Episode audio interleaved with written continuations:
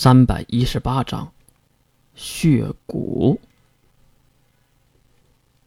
血骨的血骨山庄，莲花的莲花荷塘。回到城堡内，自己的住处，越看向天空，那冉冉升起的太阳已经散发出刺眼的光芒。如果不出什么差错，今天 S 零二的人就会上山。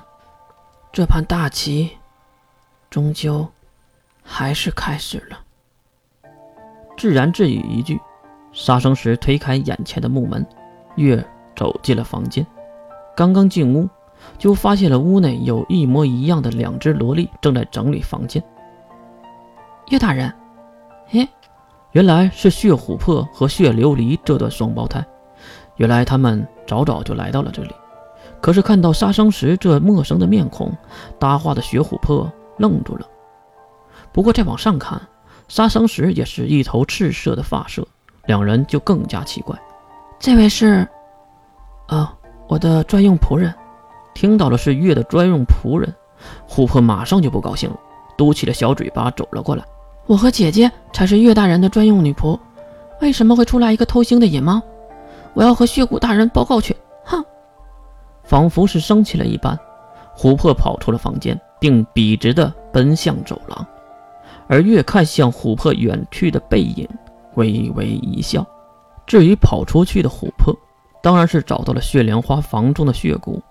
来到门前，即使是门开着，琥珀还是敲了一旁的木门。听到声音，血莲花放下手中的热奶，看向门口。其实也很奇怪，为什么如此冷的天？却总要开门呢？怎么了，琥珀？问出问题的是雪谷，他正在给壁炉中添加劈柴。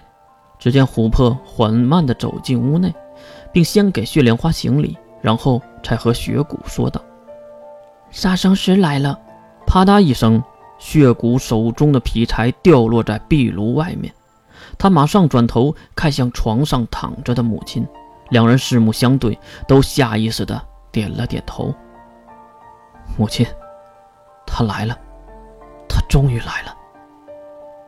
血莲花将热奶放在一旁的床头柜上，然后撩开盖着身上的被子。即使看到伤病的母亲要下床，血骨却无动于衷地在原地站着。先不说血骨，一旁的琥珀竟然也站着没动。血骨，你确认？杀生石跟着的人，就是他吗？被子被掀开，雪莲花竟然穿着鞋子。他来到地面，稳稳当当的站了起来。为什么要在床上穿鞋子呢？为什么伤病的人看上去如此的健康？为什么被圣物腐蚀的人不像女孩荡那样？这两个人都没有奇怪，很明显他们是知道的。一旁的雪谷弯腰捡起地面的劈柴，并重新丢入壁炉。母亲，我在保护记忆的这个方面可是下了大功夫，不然被他的羁绊诅咒影响，会忘掉所有的往事的。血骨的这段发言也是间接的证明，他确实有抵御羁绊锁链的能力。既然一切都确认了，那就开始吧。先避免和 S 零二宣战，在源头灭了偷偷告密的汉卿一家。啊！血莲花无意的话中，引起了血骨的奇怪。母亲，不是您的情报，故意让大长老一家告密的吗？这话让血莲花瞪大了双眼。看到这个表情，聪明的血骨马上明白了过来。难道另有其人？两人马上陷入了沉思，还是聪明好啊，根本不用过多的废话交流，一个眼神就知道对方在想什么。想了半天，血莲花率先抬起头，也就说明他想明白的这件事的源头。